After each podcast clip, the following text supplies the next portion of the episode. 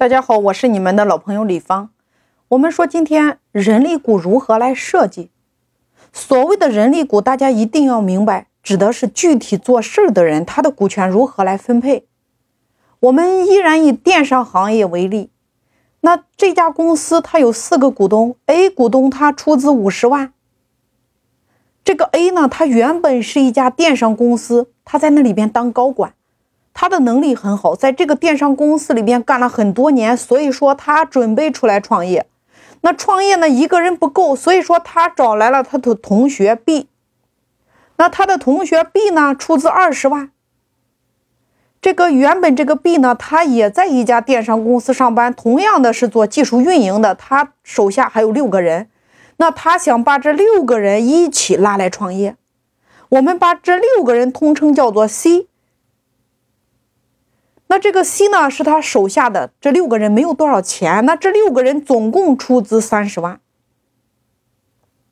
那么我们来看一下，A 和 B 和 C 他们总共加起来资金一百万。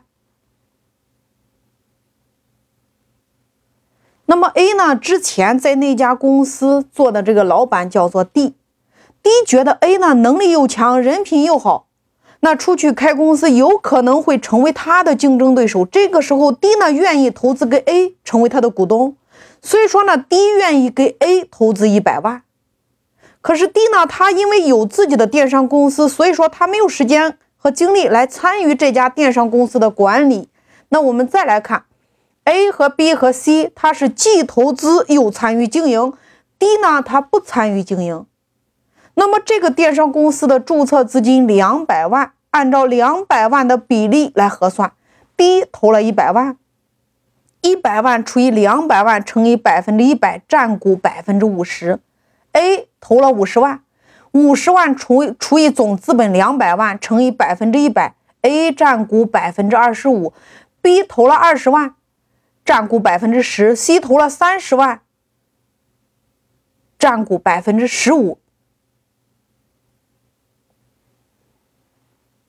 也就是说，在这个案例当中，D 呢不参与经营，A、B、C 是在公司里边经营。那么这几方约定四年的时间，把 D 的百分之五十下降到百分之三十。也就是说，四年的时间，D 的股份调整为到第四年的时候调整为百分之二十。所以这个时候就引出来了人力股、资金股和人力股。那么资金股占百分之四十，人力股占百分之六十。这个时候，我们再来看一下股权结构。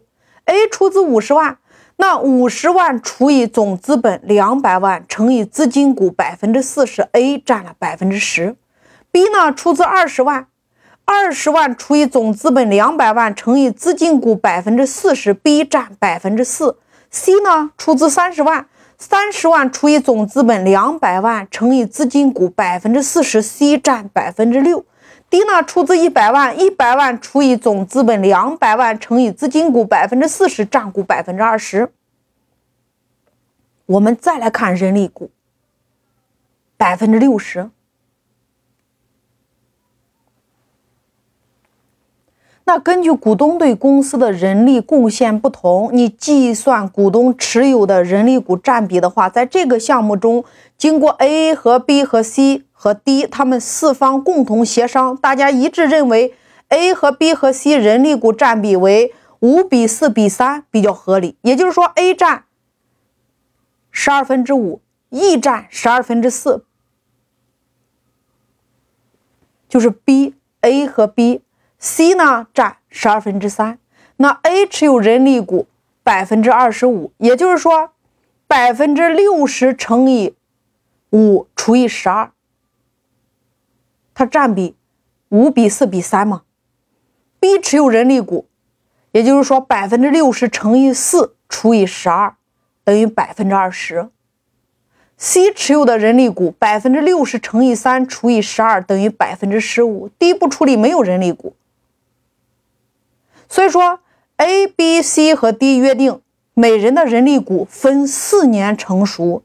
A 第一年成熟百分之六点二五，B 第一年成熟百分之五 C 第一年成熟百分之三点七五，D 第一年，也就是说百分之五十减掉 A 加 B 加 C 三个人第一年成熟的合计是百分之十五，那么 D 第一年它就是百分之三十五。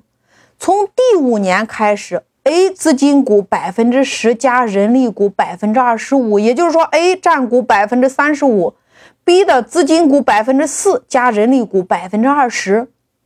它就是百分之二十四的股份，那么 C 百分之六资金股加人力股百分之十五等于百分之二十一，D 的资金股百分之二十，也就是说从第五年开始，A、B、C、D 的股份就是百分之三十五、百分之二十四、百分之二十一和百分之二十。